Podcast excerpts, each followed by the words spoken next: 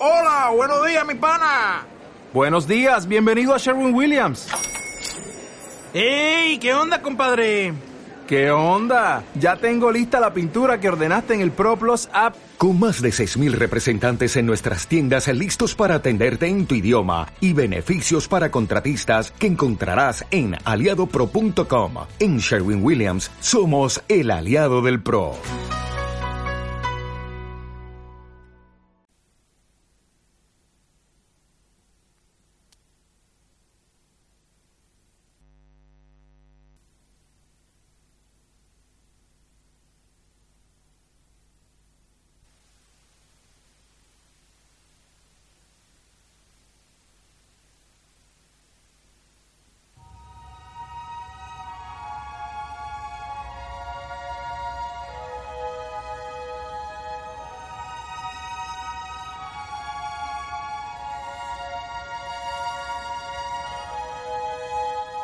Lo que nos guía es la presencia de Cristo.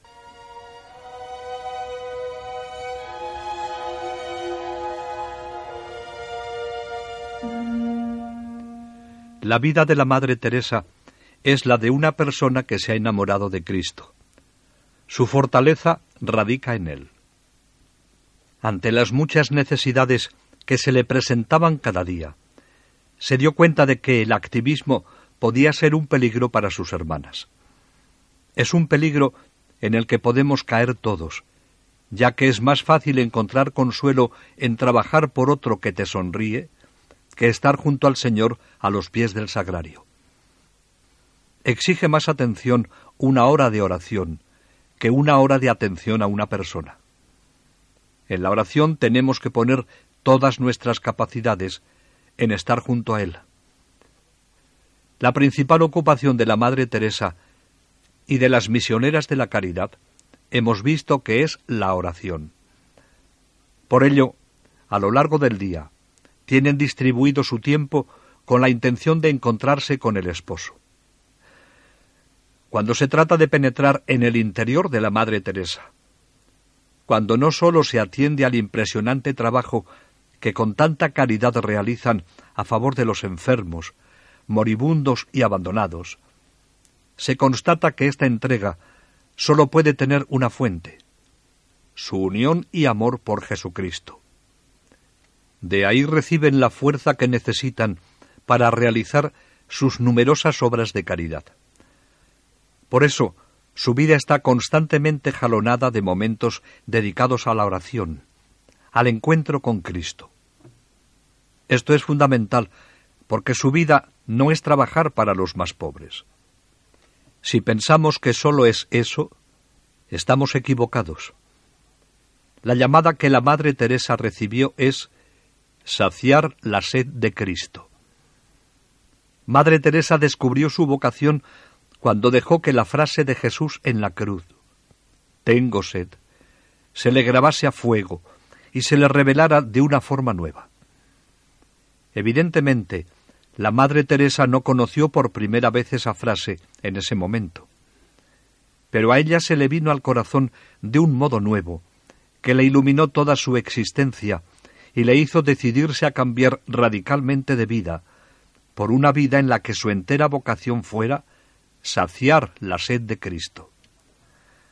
Esa es la llamada que Cristo le hizo a Madre Teresa, y esa es la llamada que transmitió a sus hijas. Dice Madre Teresa, saciar la sed de Cristo, igual que Cristo sacia mi sed a través de la Eucaristía. Cristo quiere que sacie su sed a través de la atención a los más pobres de entre los pobres. Por ello su trabajo no es como el de un asistente social, que por otro lado es un trabajo muy loable, pero que ella nunca admitió como suyo. A diferencia de un trabajador social, ellas son consagradas a Cristo. Su vocación es entregarse a Él. Y para poder entregarse a Cristo en los demás, tienen que descubrir que toda la fortaleza que reciben es de Él. Hacen un trabajo que no lo pueden hacer sin Cristo, y si lo hicieran sin Él, no saciarían su sed. Saciarían su propia sed de otras cosas, pero no estarían buscando al Señor en todo lo que hacen. Por eso, su principal ocupación es ser contemplativas. Todos los cristianos estamos llamados a ser contemplativos en medio del mundo. La Madre Teresa y su congregación tienen fijada una serie de momentos marcados a lo largo del día, en los que se dedican a estar única y exclusivamente con Él, como lo hicieron los apóstoles, no solamente a través de la oración personal, como hemos visto, sino también en los sacramentos. La Santa Misa es la principal oración de nuestro día, dicen sus constituciones. Es que puede haber un momento de mayor unión entre Dios y el hombre que al recibirle en la comunión. La misa es el momento en el que me encuentro con un Cristo real, verdadera y substancialmente presente. La Santa Misa y el sacramento de la penitencia, donde recibimos el perdón de Dios. Los recibía la Madre Teresa y cuidaba de que en sus comunidades se recibiesen. La contemplación nace si cuidamos la oración personal y la recepción de los sacramentos. Entonces se produce la experiencia de esa presencia de Dios en todos los acontecimientos. Saber descubrir en cada cosa la mano de Dios. Saber que a través de cada acontecimiento Dios me muestra lo que quiere de mí. Nos muestra su amor y responder con fidelidad a ese amor. Eso es ser contemplativo. Es leer en la realidad la voluntad de Dios ser capaces de vivir en medio del mundo, mirando la mano providente y amorosa de Dios. Eso es ser contemplativo. Madre Teresa escribió en las constituciones que la Iglesia aprobó. Nuestra vida de contemplación es darnos cuenta de la continua presencia de Dios y de su amor entregado por nosotros, y estar continuamente disponible a Él, amándole con todo el corazón con toda la mente. Pero si el activismo puede ser una tentación para no dedicar a Dios los tiempos de oración, otra tentación frente al activismo es encerrarse en los actos de piedad para huir del mundo. La oración debe conducir a la acción, y la acción sin oración derrumba nuestras vidas. Esto tiene aplicación para todos, cada uno según su vocación, porque todos somos llamados a la santidad, a ser contemplativos, a vivir la oración. La Madre Teresa y su congregación ha llamado la atención sobre todo por su ocupación por los demás, especialmente por los más pobres, por elegir siempre los sitios peores a donde ir, por su trabajo apostólico. De hecho, son puestas por la Iglesia como ejemplo de su preocupación constante por trabajar por los más pobres, por estar junto a los más necesitados. Pero lo importante no es lo que se hace, sino cómo y por quién se hace. Tanto en su oración como en el trabajo, tenía una actitud profunda de fe. Por eso pedía, Señor, concédeme una profunda visión de fe, y mi trabajo jamás será monótono. Y es que la monotonía surge cuando falta esta visión de fe y amor. Sabía que la fe es un don de Dios. Sin ella no habría vida. Y para que nuestra obra dé frutos, para que no pertenezca más que a Dios, para que sea una obra redentora, ha de construirse sobre la fe. Cristo dijo, Tuve hambre, estuve desnudo, enfermo, sin vivienda, y tú hiciste aquello por mí. Toda nuestra obra se fundamenta en la fe en esas palabras. La fe falta porque hay demasiado egoísmo y búsqueda del propio provecho. Para que la fe sea verdadera, tiene que ser generosa, Amor y fe van juntos, se completan. Con estas orientaciones que ella vivía y enseñaba. Se mantenía siempre en una postura de generosa entrega, necesaria para la intensa labor que realizaba.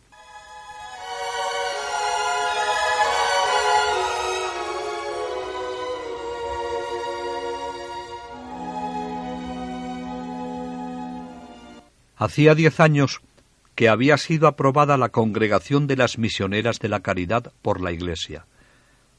Muchas hermanas ya están formadas. Con la Madre Teresa han rezado, trabajado y estudiado. El Espíritu de Dios ha derramado sus dones sobre ellas. Viven unidas a Cristo. Quieren asemejar su vida a la suya. Han escuchado sus palabras en la oración y comparten sus pensamientos, deseos y anhelo por la salvación de los hombres. El ejemplo de la Madre Teresa ha sido el mejor estímulo de cómo vivir entregadas a Jesucristo. Están dispuestas a servirle donde la obediencia les envíe. Diez años, en realidad, no eran muchos para formar a algunas de las hermanas, para que un día se convirtiesen en superioras imbuidas del espíritu de la congregación. Pero en su interior ardía el fuego que las impulsaba a lanzarse a nuevas fundaciones en otros lugares del mundo. El derecho canónico no permitía la apertura de nuevas casas fuera de la diócesis a las instituciones con menos de diez años de antigüedad, y el arzobispo de Calcuta mantenía esta norma. Sin embargo, en 1959, un año antes del período prescrito por la Iglesia, las hermanas se sentían ansiosas de ampliar la labor iniciada en Calcuta y de difundirla por toda la India. El arzobispo, ante los excelentes resultados que él había comprobado, se lo permitió, y casi de inmediato se les invitó a abrir casas en Ranchi, Delhi y después Hansi, pues se había propagado la labor que estaban realizando, y los obispos vieron la necesidad de sus servicios en sus respectivas diócesis. Las hermanas se cuidarían de los moribundos, de los niños abandonados, de los disminuidos, de los desahuciados y de los enfermos. Enseñarían a la gente a rezar, organizarían escuelas dominicales, prepararían a los niños para recibir los sacramentos, visitarían los suburbios, enseñarían un oficio a las jóvenes, las prepararían para el matrimonio y la vida familiar.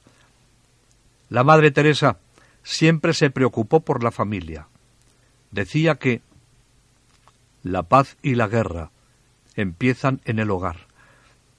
Si de verdad queremos que haya paz en el mundo, empecemos por amarnos unos a otros en el seno de nuestras propias familias.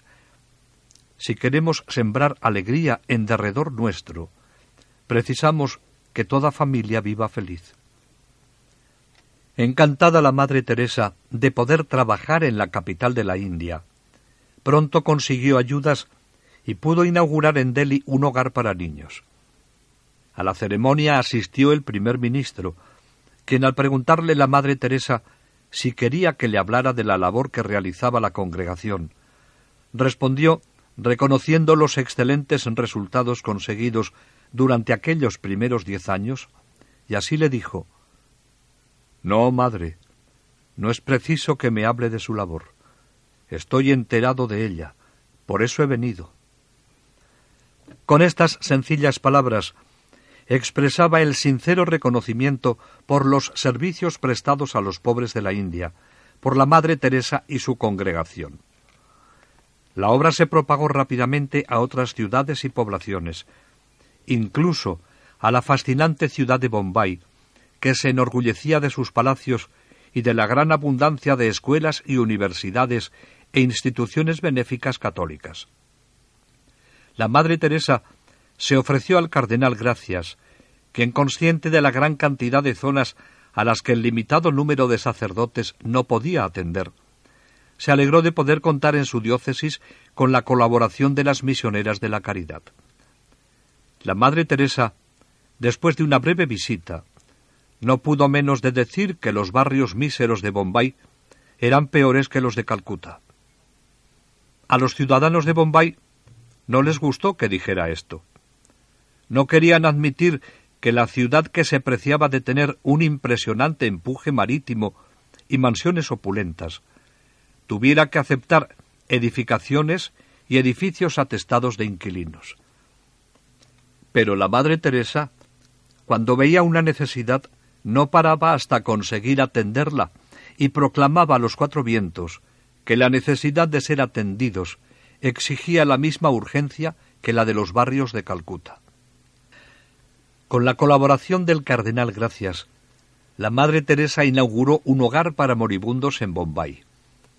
Al cabo de un año, el hogar de los moribundos de Bombay era ya tan famoso como el de Calcuta. La labor que realizaban se extendía cada vez más a medida que se descubrían las necesidades y se contaba con los medios necesarios para cubrirlas. La Madre Teresa no dejaba de insistir en que lo que nos guía es la presencia de Cristo. Nosotras no hacemos planes, no preparamos una infraestructura. Todo se hace para solucionar las necesidades de los pobres. Si nos piden pan, tratamos de procurárselo. Si no hay nadie que les lave la ropa, se la lavamos. La divina providencia nos guía en la realización de nuestra obra y en la obtención de los medios para llevarla a cabo. Ella no se dedicaba a preparar grandes proyectos. Estaba atenta a los proyectos que Dios en su providencia le iba proponiendo según surgían las necesidades que debían atender, conforme a la llamada que Jesús le hizo. En noviembre de 1960 fue a Roma para solicitar del entonces Papa Juan XXIII el reconocimiento pontificio de su congregación. Esperaba con verdadero interés el día en que el Papa reconociera a las misioneras de la caridad como instituto de derecho pontificio.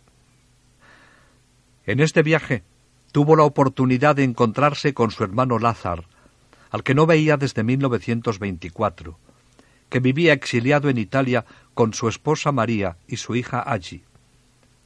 Pero no pudo ver a su madre ni a su hermana, que seguían en Tirana, un país considerado por todo el mundo como uno de los estados socialistas más totalitarios de Europa siendo esto un motivo de preocupación para la Madre Teresa y su hermano.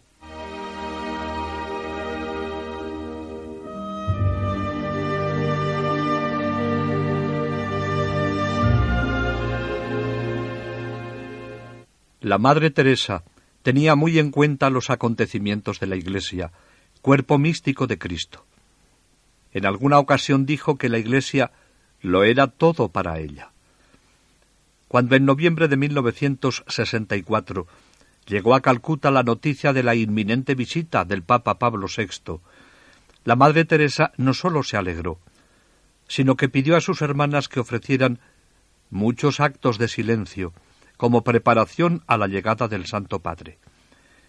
Y después de su partida, en el mes de diciembre, harían muchos actos de caridad como manifestación de acción de gracias por la visita del Santo Padre. La Madre Teresa no se contentaba con palabras, sino que unía su acción para sacar el mayor provecho posible y para colaborar con la Iglesia.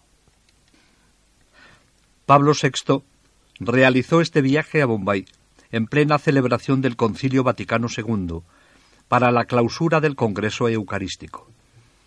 Era una gran sorpresa pues era la segunda vez que un papa volaba como peregrino, y nadie pensó que fuese a la India.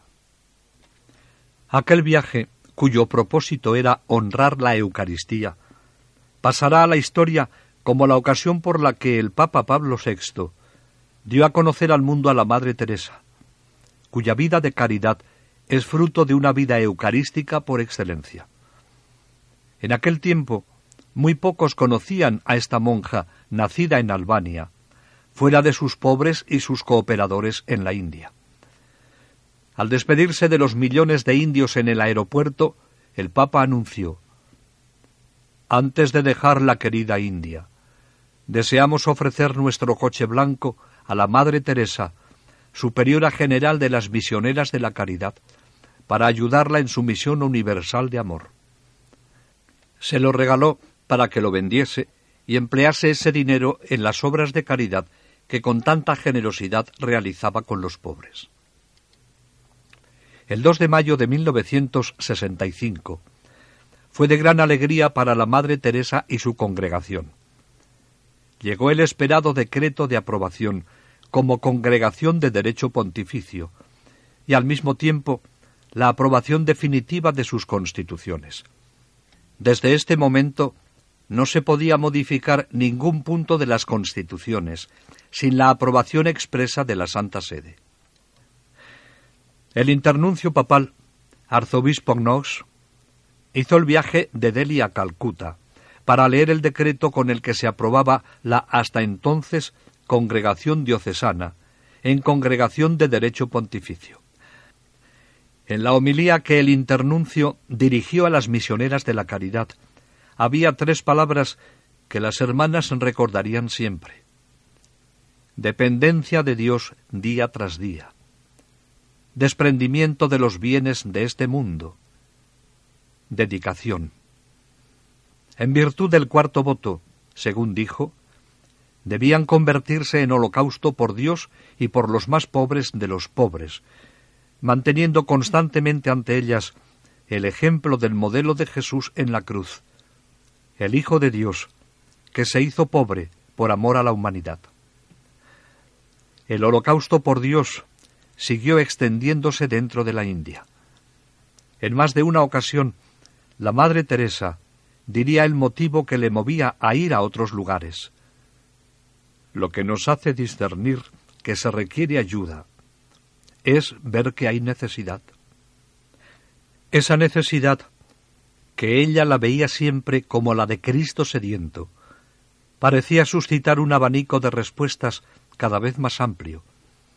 Asistencia clínica a los enfermos de tuberculosis, cuidados clínicos prenatales, dispensarios de medicina general, leproserías móviles, albergues nocturnos para la gente de la calle, hogares para niños abandonados, refugio para los moribundos e indigentes, guarderías y parvularios, escuelas primarias, escuelas secundarias, preparativos para la educación posterior, programas de nutrición, poblaciones para leprosos, aprendizaje de oficios, carpintería, costurera y otros.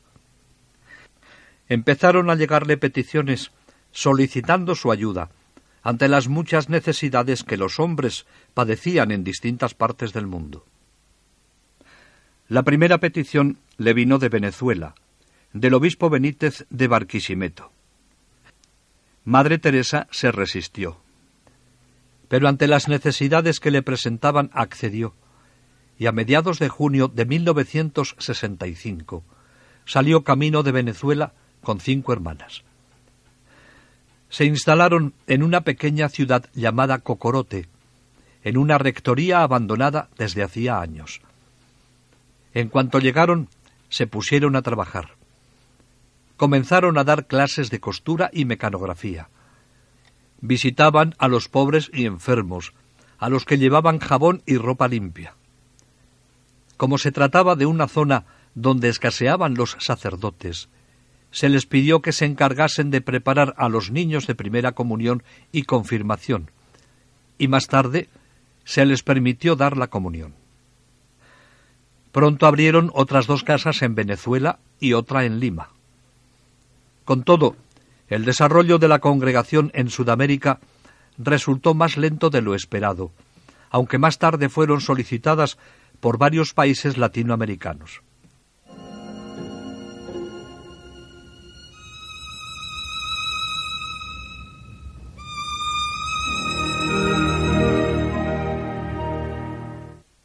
Pronto fueron extendiéndose por otros países. Mucha alegría le produjo a la Madre Teresa cuando recibió la invitación de fundar en Roma. Para el profundo sentido eclesial de la Madre Teresa, eso significaba mucho, pues Roma es el corazón de la cristiandad, la sede del sucesor de Pedro, el vicario de Cristo en la tierra. La Madre Teresa no necesitaba hacer consideraciones sobre la invitación que había recibido. Lo deseaba. Ir a Roma era para ella un sagrado deber impuesto por el Santo Padre, que había bendecido y alentado la congregación durante su estancia en Bombay. A Roma se dirigieron un grupo de hermanas llenas de alegría. No temían cargar con la cruz de Cristo. En Roma habían nacido, vivido, y estaban enterrados innumerables santos. Y otros muchos allí habían sido proclamados santos por la autoridad de la Iglesia.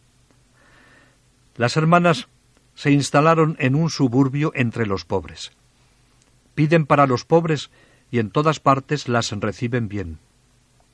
Enseñan a rezar a los niños y los preparan para recibir los sacramentos. Visitan a los ancianos y a los enfermos en sus casas.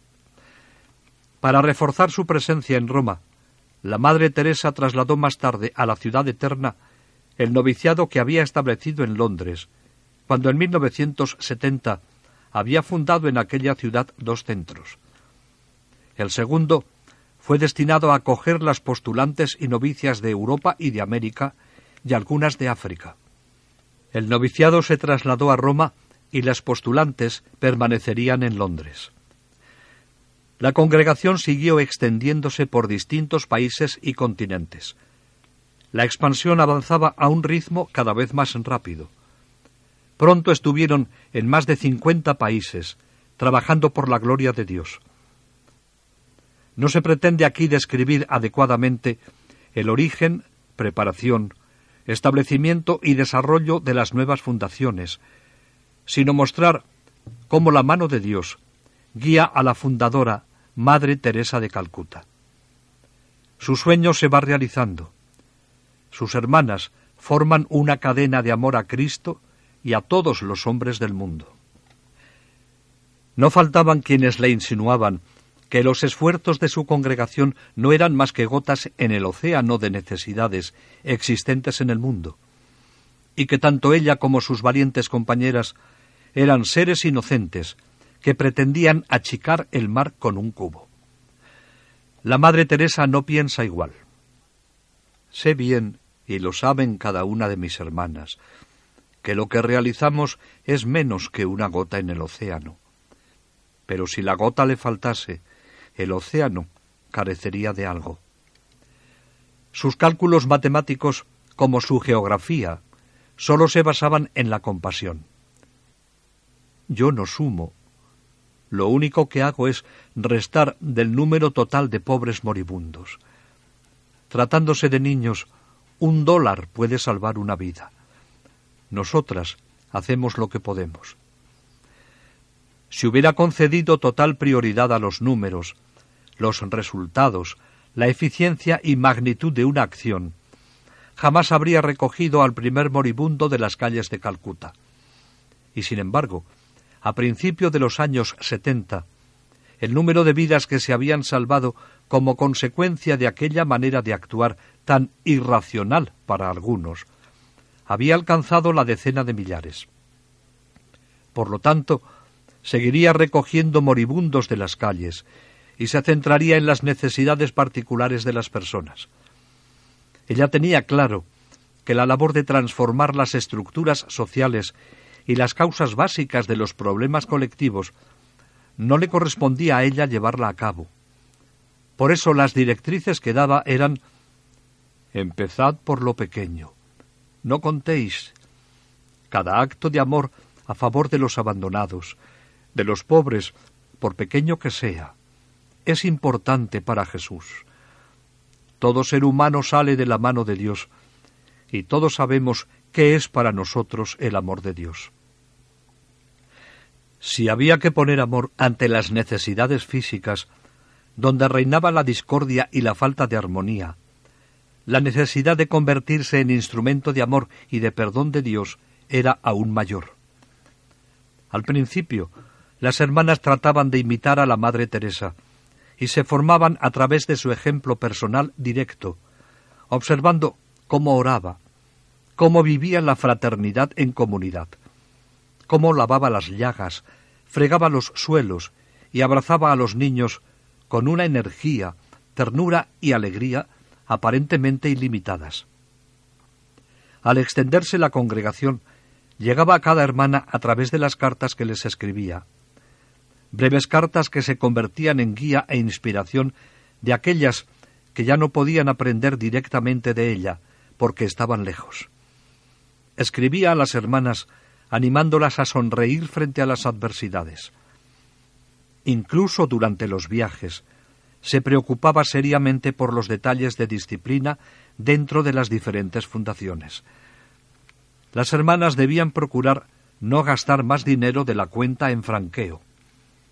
También debían procurar administrar los donativos con mucho tino, porque debían tener presente que era el fruto de los sacrificios de los demás. Los medicamentos y la comida debían ser distribuidos con prontitud, porque se estropean. Veía como algo vital el respeto al espíritu de pobreza, que no sólo era un medio de identificarse con aquellos que recibían la ayuda, sino como una expresión de la fe en la divina providencia. Incluso a los sacerdotes que atendían al bien espiritual de las hermanas, les pedía que se abstuviesen de intervenir en los asuntos internos de las casas cuando tenían que ver con la pobreza. Con frecuencia, la Madre Teresa les insistía en que recoger fondos era algo que no entraba en sus planes, y así rechazaba los ofrecimientos de donativos regulares que le ofrecían. No quiero convertir esta labor en un negocio. Quiero que siga siendo una obra de amor. Quiero que ustedes tengan plena confianza en que Dios no nos abandonará. Atiendan las palabras de Dios y busquen antes que nada el reino del cielo, porque todo lo demás les será dado por añadidura. La alegría, la paz y la unidad son más importantes que el dinero. Estaba convencida de que si Dios quería que hiciese algo, también se ocuparía de proporcionarle los medios necesarios. Lo comprobó muchas veces y creía que a pesar de estar en la era de la ciencia, los milagros eran posibles. Nos bastará este suceso para comprobar la firme fe de esta mujer. En Calcuta hubo inundaciones y estuvimos trabajando día y noche preparando comida para cinco mil personas. El ejército nos proporcionaba alimentos. Un día acudimos a un pueblecito donde la gente había sido arrastrada por el agua. Nos procuramos barcas para transportarla. Después supimos que de haber llegado dos horas más tarde se habrían ahogado. Dije al obispo que pediría a las novicias que rezasen para que cesara la lluvia, que había estado cayendo sin parar varios días seguidos. Le dije las novicias son muy formales y además rezan con mucha energía. Se expresan con mucha fuerza. Así pues, hicimos entrar a ciento setenta y ocho novicias en la iglesia de nuestra misión. Estaba lloviendo a cántaros. Las novicias comenzaron a rezar en la iglesia y yo expuse el Santísimo Sacramento. Al poco rato salí a la puerta de la iglesia y miré. La lluvia había cesado y sobre nuestras cabezas vislumbré un trozo de cielo azul. Sí, yo creo en los milagros. Tenía motivos para hacer esta afirmación, pues la lista de milagros como este comenzó a alargarse. Cuando la gente le atribuía dotes excepcionales, ella lo desmentía continuamente, asegurando que era una persona normal y que quien actuaba era Dios, a veces sirviéndose de instrumentos imperfectos. Es indudable que sus oraciones y las de las personas que la rodeaban eran atendidas de una manera muy concreta, lo que servía para confirmar la fe de la Madre Teresa en la divina providencia y para no ceder en su audacia. A pesar de ello, a veces debía admitir que no todo se podía conseguir con el amor y la oración. El 4 de enero de 1970, su hermana Aga le escribió desde Tirana comunicándole que la salud de su madre estaba empeorando por momentos y que la vida era cada día más difícil para las dos. En la carta que escribió Drana, su madre, a su hijo, le decía que su único deseo era ver a su familia y a Áñez antes de morir. Esto conmovió profundamente a la Madre Teresa.